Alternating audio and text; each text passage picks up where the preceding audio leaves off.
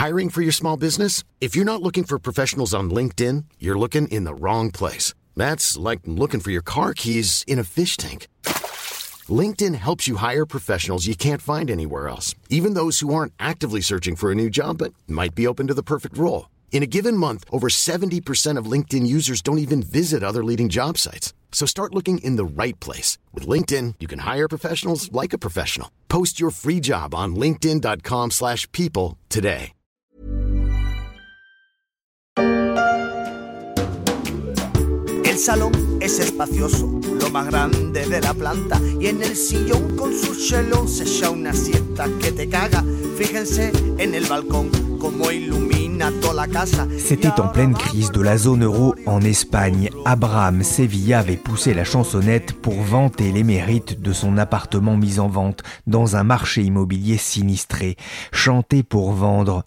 une idée reprise quelques années plus tard par l'américaine Andrea Romero à Phoenix sur un air très connu des plus jeunes.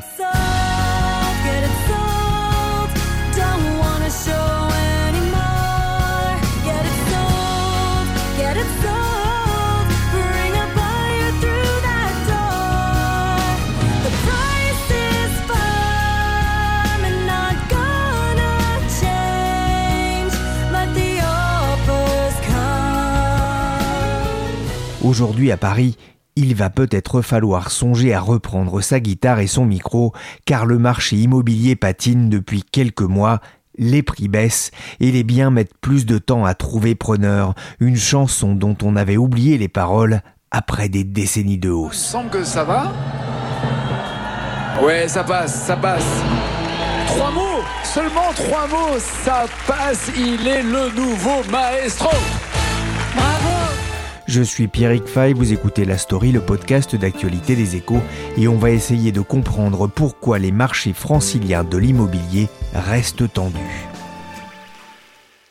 Il y a quelques jours dans la story, je vous avais raconté l'emballement des Français pour la maison de vacances, pour la résidence secondaire. Les confinements ont donné des envies de grand air aux Français. Certains ont même fait le grand saut et quitté Paris, voire la région parisienne. Des sauts de puces plus que de grandes migrations a constaté notamment Laurent Vimon, le président du réseau Century 21.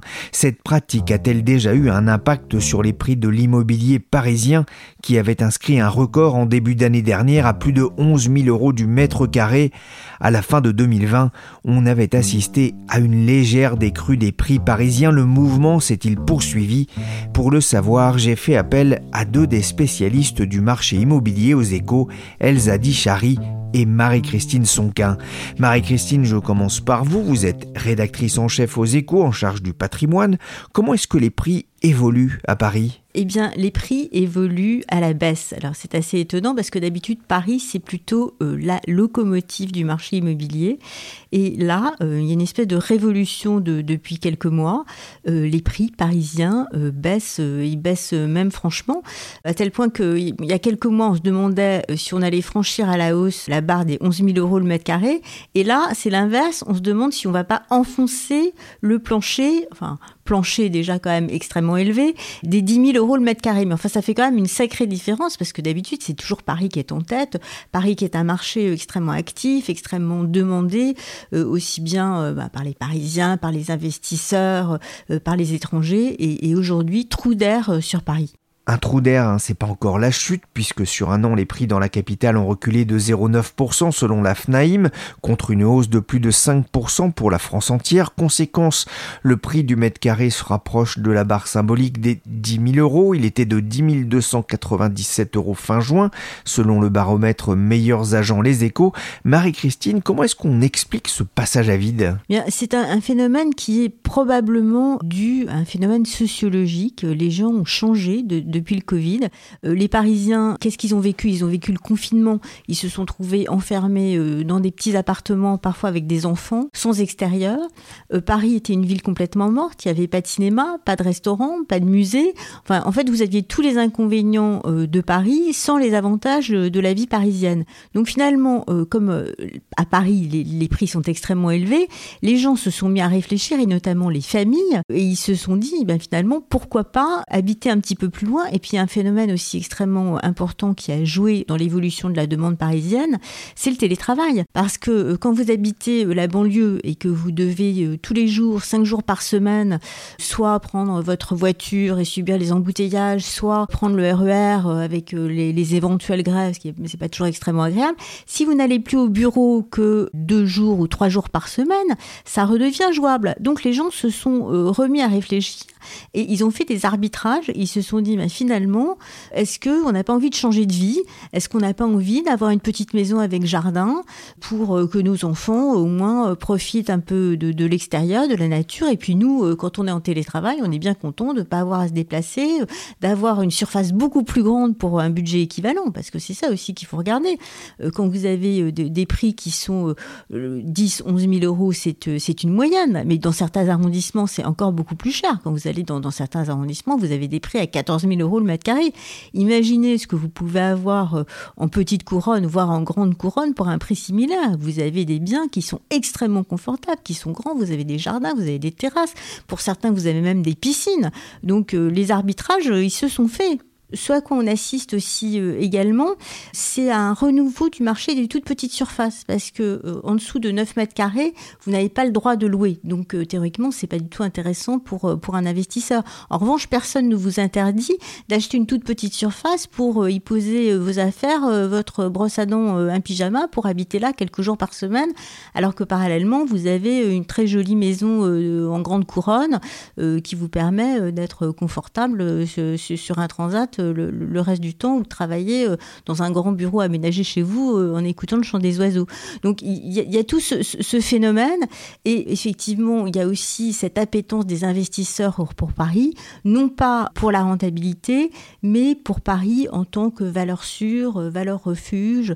on ne sait pas si l'inflation va reprendre. L'immobilier c'est quand même une très bonne défense contre, contre l'inflation. C'est quand même une valeur réelle, une valeur tangible, même si on est quand même dans un très de reprise euh, économique, on ne sait pas trop de, quoi sera fait l'avenir.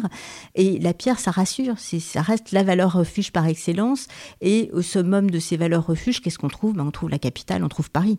Selon les chiffres de Century 21, l'investissement locatif représentait d'ailleurs 32% des transactions à Paris, alors que le nombre de ventes de résidences secondaires a bondi de 30% dans la capitale, ce qui faisait dire à son président Laurent Vimon que Paris devient une ville de placement et de pied-à-terre.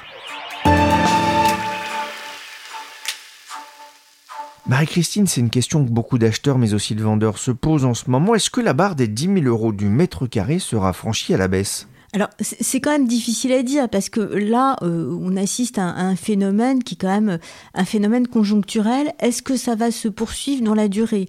Euh, Il faut aussi voir que euh, les étrangers étaient quand même relativement absents ces derniers mois du, marché parisien. Alors, certes, ce ne sont pas les étrangers qui font le marché parisien, mais ils contribuent quand même à l'animer. Et puis, il faut voir aussi qu'avec la renaissance de, Paris, la réouverture de tous les lieux culturels, des, des restaurants, des terrasses, des animations, Paris retrouve son attrait.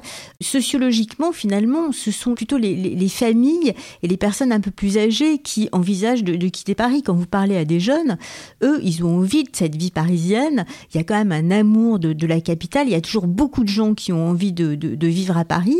Et puis, il y a aussi beaucoup euh, d'investisseurs qui s'intéressent à Paris. Alors évidemment, c'est pas à Paris que vous allez euh, pouvoir trouver les meilleurs rendements, parce que par rapport à un loyer qui est certes plus élevé qu'en province, les prix sont tellement plus élevés que pour un investisseur, c'est pas forcément là que c'est le plus intéressant d'investir. Mais sur le long terme, on pense que Paris, c'est vraiment une valeur sûre, une valeur refuge. Donc Paris, ça continue quand même toujours d'attirer les investisseurs. Et puis, il y a un nouveau type de, clientèle qui pourrait se, dégager.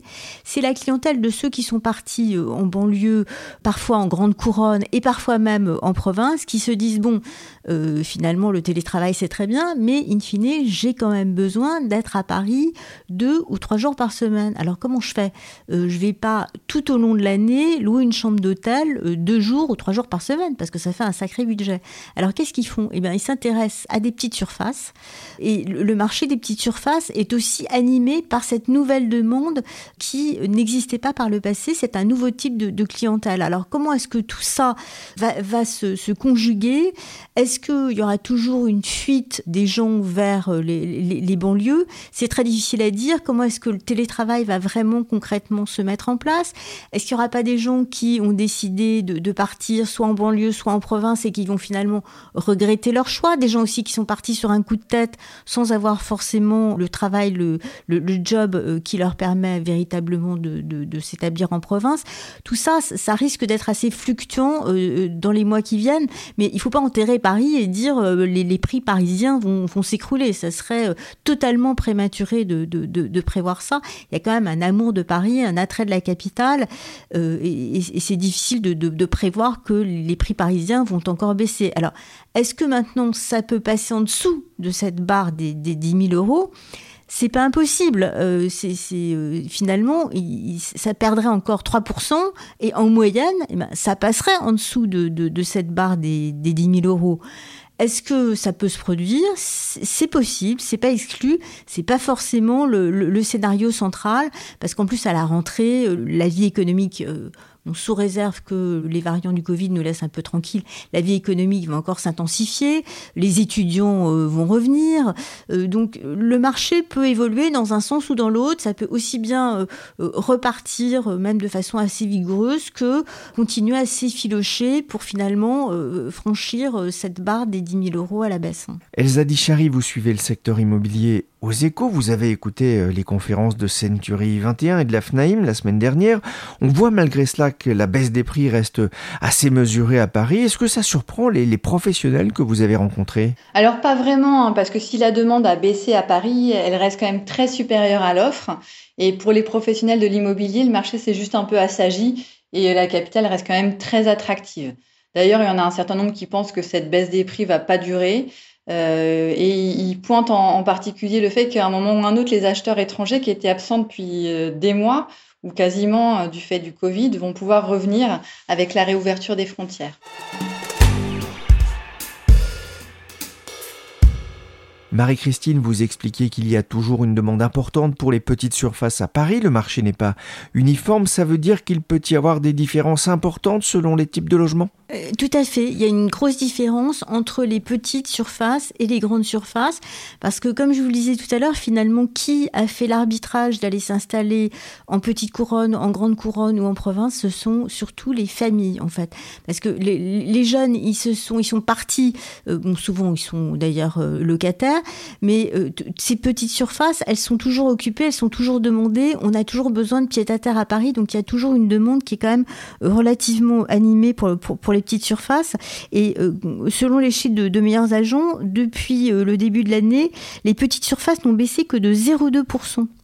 Euh, contre 0,8% pour les grandes surfaces. Donc c'est assez symptomatique quand même d'un déplacement de, la demande. Il y a une grosse, grosse différence hein, selon les, arrondissements. ceux qui ont le plus perdu, en fait, ce sont les arrondissements les plus cotés, ce qui n'est pas très étonnant parce que euh, ce sont souvent dans ces arrondissements-là qu'il y a les grandes surfaces. Donc c'est en, corrélation avec ce que, ce que j'expliquais euh, tout à l'heure. Et, ce sont des arrondissements qui étaient aussi extrêmement chers et où les gens se sont vraiment posé la question, est-ce que ça vaut la peine de dépenser de telles fortunes pour habiter finalement cet appartement qui est certes grand et joli, mais où j'ai pas d'extérieur, alors que je pourrais vraiment m'offrir quelque chose de somptueux si euh, je décide de, franchir le, périphérique.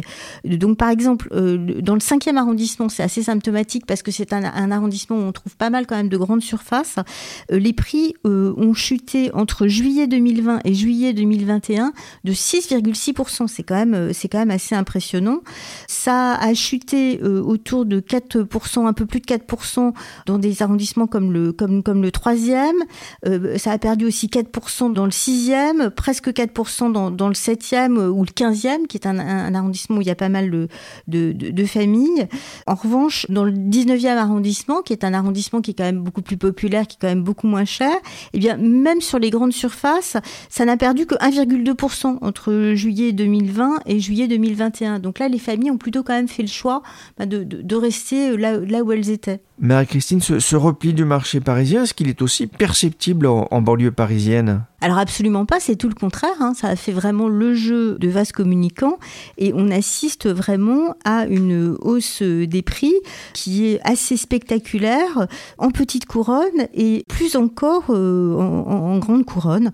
Donc euh, depuis un an, euh, vous avez une augmentation de prix en petite couronne de 3,5% qui est quand même assez importante, et en grande couronne de 3,6%.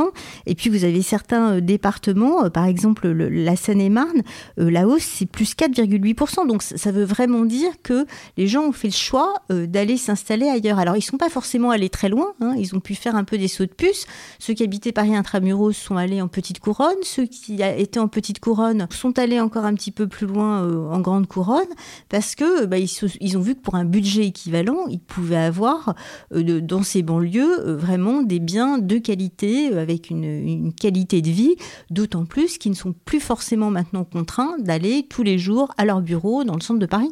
Elsa Distari, je parlais avec vous il y a quelques jours de l'envolée du marché des, maisons de vacances. La maison, c'est aussi la, denrée rare recherchée en, région parisienne? Alors oui, hein, les confinements ont clairement donné aux Parisiens qui ont été enfermés pendant des semaines dans leurs petits appartements des envies d'espace et de verdure.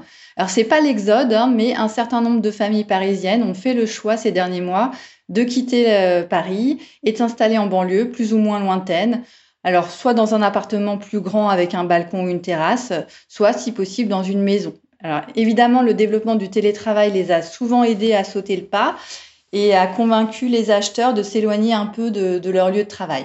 D'ailleurs, la semaine dernière, le patron de Century 21, Laurent Vimon, parlait du retour en grâce du pavillon de banlieue, en Ile-de-France comme en province d'ailleurs. Hein. Et évidemment, encore une fois, euh, cet engouement se traduit dans les tarifs. D'après la FNAIM, la Fédération nationale des agents immobiliers, le prix moyen des maisons en Ile-de-France a gagné 6,1% en un an. Et selon les derniers chiffres connus des notaires euh, qui sont un petit peu plus anciens, en petite couronne, les prix ont en particulier flambé à Antony, à Drancy, à Sucy-en-Brie, à Aulnay-sous-Bois, à Colombes ou à Clamart, avec des hausses supérieures ou proches euh, des 10%. Et si on observe la Grande Couronne, les hausses records ont été enregistrées à Herblay, Argenteuil, Ouichel, Villeparisis ou Sartrouville. Il y a une reprise des transactions euh, dans la région euh, parisienne, mais on a le sentiment que le marché n'est pas encore revenu euh, à la normale, qui reste encore comme bloqué par la crise sanitaire? Alors il faut relativiser un peu les chiffres, hein, Pierrick. Le marché immobilier en France est extrêmement dynamique en ce moment.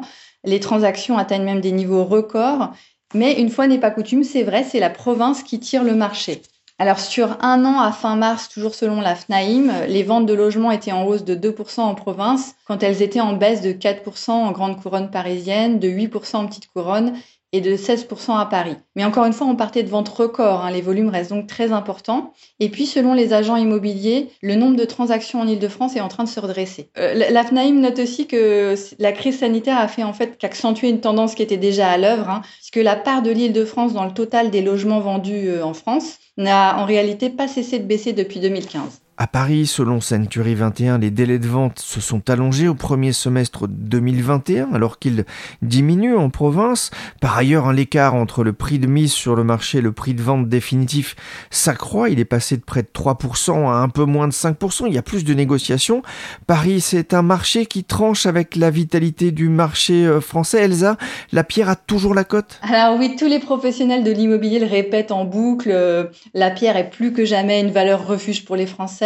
Et c'est vrai dans tous les segments de marché, du logement classique à l'ultra-luxe. En un an, à, fin mars 2021, il s'est vendu 1 80 000 logements anciens. C'est un record absolu. Alors c'est vrai qu'il y a eu un effet rattrapage après le confinement de mars à mai 2020, dont il faut tenir compte puisque, souvenez-vous, les, visites étaient interdites hein, pendant huit semaines. Mais les ventes de logements au premier trimestre 2021 ont été supérieures à celles du premier trimestre 2019, avant la crise sanitaire, et l'année 2019 avait déjà été exceptionnelle. Donc, euh, pas de doute, le marché de l'immobilier affiche vraiment une santé de fer. Marie-Christine, 1 80 000 logements anciens vendus au premier trimestre 2021, malgré un contexte sanitaire qui a compliqué la vie des vendeurs et des acheteurs. Il faut se souvenir qu'au lendemain de la crise financière de 2008, eh bien, il y avait eu à peine 568 000 ventes au troisième trimestre de 2009. À l'époque, on craignait ce qu'on appelle le, crédit crunch, l'assèchement du crédit. Cette fois-ci, Marie-Christine, le cordon du crédit a, tenu bon? Bah Absolument, ça a été tout le contraire. Hein. le marché, il a été inondé de liquidité. Euh, les, ménages ont pu emprunter euh, euh, à des prix extrêmement attrayants, ce qui a fait que finalement, malgré la hausse des prix qu'on a pu constater, leur pouvoir d'achat a en fait augmenté en termes d'immobilier. Donc ils ont saisi l'occasion, que ce soit pour se loger ou pour investir, et ça a considérablement dynamisé les, transactions. Et ce niveau des, des taux d'intérêt et la façon dont les crédits sont distribués, c'est fondamental pour le marché immobilier. C'est une des données qui explique et la hausse des prix et le volume des, transactions. S'il y avait un retournement sur ce, marché du crédit, euh, ce que les spécialistes euh, estiment euh, à court et moyen terme totalement improbable, il est certain qu'il y aura un retournement du, marché immobilier, puisque comme les prix ont énormément augmenté, il y aura un effet de ciseau, hein, avec des, taux hauts et des, prix hauts, donc il y aurait presque un, blocage du marché immobilier, mais ce n'est pas un scénario qui est envisagé pour le moment. Pour l'instant, l'argent continue à, couler à flot. Alors évidemment, hein, il y, a des règles de, prudence qui sont euh, suivies euh, quand même assez strictement par les banques. Hein. Elles, observent euh, à qui elles prêtent, elles regardent les dossiers avec attention. Quand on n'a pas un bon dossier, ben, parfois on ne peut pas emprunter. Mais ce sont des mesures de prudence qui sont saines pour, l'économie. tout ça, c'est suivi, c'est observé, c'est quand même extrêmement encadré, extrêmement surveillé, de façon à ce que ça provoque pas euh, éventuellement une crise systémique euh, si euh, le marché venait à évoluer de, façon brutale. Alors évidemment, on n'est jamais à l'abri d'une surprise, mais enfin pour l'instant, le, robinet du crédit n'est absolument pas fermé. Les banques continuent à prêter, même si elles sont très attentives à la qualité des dossiers qui leur sont présentés.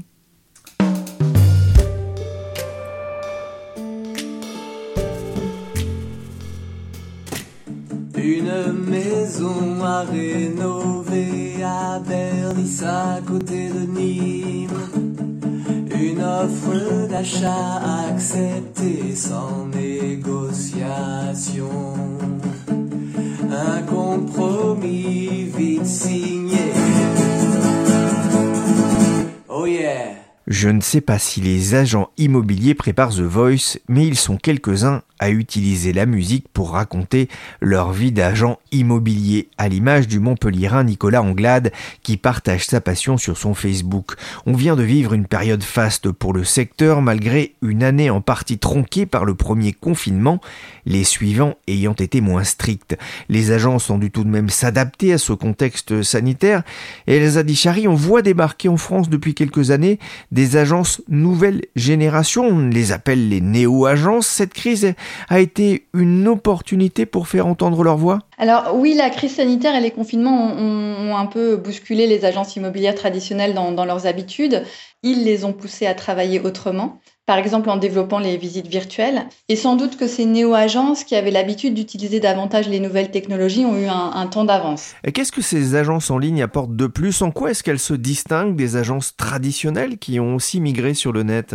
Alors, ce qui différencie les agences en ligne, euh, type euh, Liberkeys, Haussmann, euh, Wellmo ou les agences de papa des agences traditionnelles, c'est qu'elles n'ont pas pignon sur rue, elles n'ont pas de point de vente physique. Et qui dit pas de loyer à payer dit beaucoup moins de frais fixes. Ça leur permet de proposer aux vendeurs des commissions bien plus réduites et un tarif fixe. Alors en général, c'est entre 2 et 5 000 euros selon les prestations, quelle que soit la taille du logement et son prix. Alors que pour les, agences traditionnelles, euh, c'est une commission de 3 à 7 de la valeur du bien, ce qui peut représenter pour une vente par exemple à 450 000 euros entre 18 000 et 31 500 euros de frais. Donc on voit que la différence est très importante. Pas d'agence en dur, euh, ça veut dire pas de vitrine où on peut euh, exposer les, photos des biens à vendre. On sait souvent que les vendeurs aiment bien hein, voir leur, leur appartement mis en vitrine, en tout cas les, plus âgés d'entre nous. ça veut dire qu'il y a moins de services associés? Alors toutes ces néo-agences assurent que non, elles assurent qu'elles proposent la même qualité de service, euh, grâce encore une fois euh, aux économies réalisées sur les loyers, grâce à l'automatisation de tout un tas de petites tâches qui faisaient perdre du temps aux agents. Euh, par exemple, les prises de rendez-vous, par exemple, se font via un calendrier en ligne, un peu comme quand vous prenez rendez-vous chez le médecin sur le site Doctolib, ce qui est vrai et, très pratique. Et puis, les annonces en ligne sont très complètes. Elles incluent, par exemple, tous les comptes rendus d'assemblée générale de copropriété. Ça évite les coups de fil inutiles. Et puis bien sûr, quand même, il y a à un moment donné un contact physique hein, entre l'agent euh, et le client euh, pour euh, la, la, visite du bien. Est-ce que ces néo-agences gagnent des parts de marché? Alors, elles se développent, mais il est un peu excessif de dire qu'elles gagnent des parts de marché parce qu'elles sont encore des poids plumes hein, sur ce marché de l'immobilier. Ceux qui gagnent des parts de marché, en revanche, sont les réseaux de mandataires. Les mandataires sont des travailleurs indépendants qui fonctionnent aussi exclusivement via Internet, sauf là encore pour les visites de biens, et sans agence physique. Et ce sont eux, pour l'instant, qui bousculent vraiment les agences traditionnelles. En 2020, selon les chiffres de Xerfi, il y avait 38 000 mandataires immobiliers en France. C'est un chiffre qui a quadruplé en 5 ans. Et ces réseaux de mandataires ont réalisé l'an dernier environ 14% des transactions immobilières en France et 20% pour le seul marché capté par les professionnels, puisqu'on sait qu'il y a des ventes qui se font entre particuliers via des sites de type PAP. Donc c'est vraiment une concurrence sérieuse. Oui, bonjour, excusez-moi, je, je, veux juste un renseignement concernant une maison en vitrine. Elle est vendue. Non, je plaisante, je te rappelle. On voit aussi apparaître un nouveau type d'acteurs. En tout cas, moi, je les ai découverts en, lisant euh, votre article dans les échos. Elsa, des agences qui achètent votre bien avec un paiement comptant. C'est de l'achat immobilier express. Comment ça marche? Oui, c'est un modèle qui est né d'abord aux États-Unis. Là-bas, on les appelle les instant buyers. Et en France, quelques acteurs ont émergé ces cinq dernières années à peu près, euh, comme Homeloop, Dilly ou Zephyr. Alors, le principe, c'est qu'ils estiment votre bien dans les 24 heures. Euh, ils vous font une, offre dans, les, dans, la semaine et euh, la vente se fait en principe en moins de trois mois. Donc, c'est un service assez attractif, hein, mais qui a un coût, puisque le vendeur ne touche qu'autour de 92% du tarif estimé de son bien. Euh, alors le prix, euh, le prix de marché est défini à l'aide d'un algorithme et d'une visite virtuelle, parfois sans même qu'un expert se déplace. Mais donc le vendeur euh, peut vendre rapidement, il n'y a pas de risque de rétractation de la part de l'acheteur, par exemple si l'acheteur n'obtenait pas son prêt auprès de sa banque. C'est une formule qui est extrêmement adaptée pour éviter un prêt relais lorsqu'on achète un bien avant d'avoir vendu le précédent. Alors, ces startups spécialisées dans l'achat instantané bénéficient du régime de marchand de biens. Ça veut dire qu'elles payent des, frais de notaire réduits, mais elles se considèrent pas vraiment comme des marchands de biens classiques parce que leur but c'est pas euh, d'acheter des biens pour les rénover en profondeur et réaliser une, une plus-value à la revente. Euh, en fait, elles se voient plutôt comme des entreprises de services immobiliers. Alors, on l'a dit, hein, pour l'instant, leur taille est assez microscopique, mais elles espèrent grandir comme l'ont fait leurs grandes sœurs aux États-Unis. On voit que c'est un système intéressant, hein, notamment pour les, acheteurs qui se posent toujours la question est-ce qu'il faut vendre avant d'acheter ou acheter avant de vendre? Ça résout euh, peut-être en partie euh, le problème. Ça peut permettre, vous le disiez, d'éviter euh, un, pré-relais qui inquiète souvent les, acheteurs, même si, les taux, on va dire, sont aujourd'hui moins bas qu'à une certaine époque. les agences, elles achètent avec une décote, mais malgré ça, est-ce qu'elles ne prennent pas un risque, celui de, mal vendre peut-être le logement? Alors oui et non, parce que pour l'instant, ces agences en général travaillent euh, surtout dans des grandes villes où quand même le marché immobilier est dynamique, il y a une certaine fluidité dans les ventes, et puis elles se réservent le droit évidemment de ne pas acquérir un bien qui serait, qui serait trop difficile à vendre parce que euh, trop atypique, en trop mauvais état ou que sais-je. Merci Elsa Dichary et Marie-Christine Sonquin, journalistes aux échos. La story s'est terminée pour aujourd'hui. L'émission a été réalisée par Nicolas Jean, chargé de production et d'édition Michel Varnet. Le podcast des échos est disponible sur toutes les applications de téléchargement et de streaming de podcasts.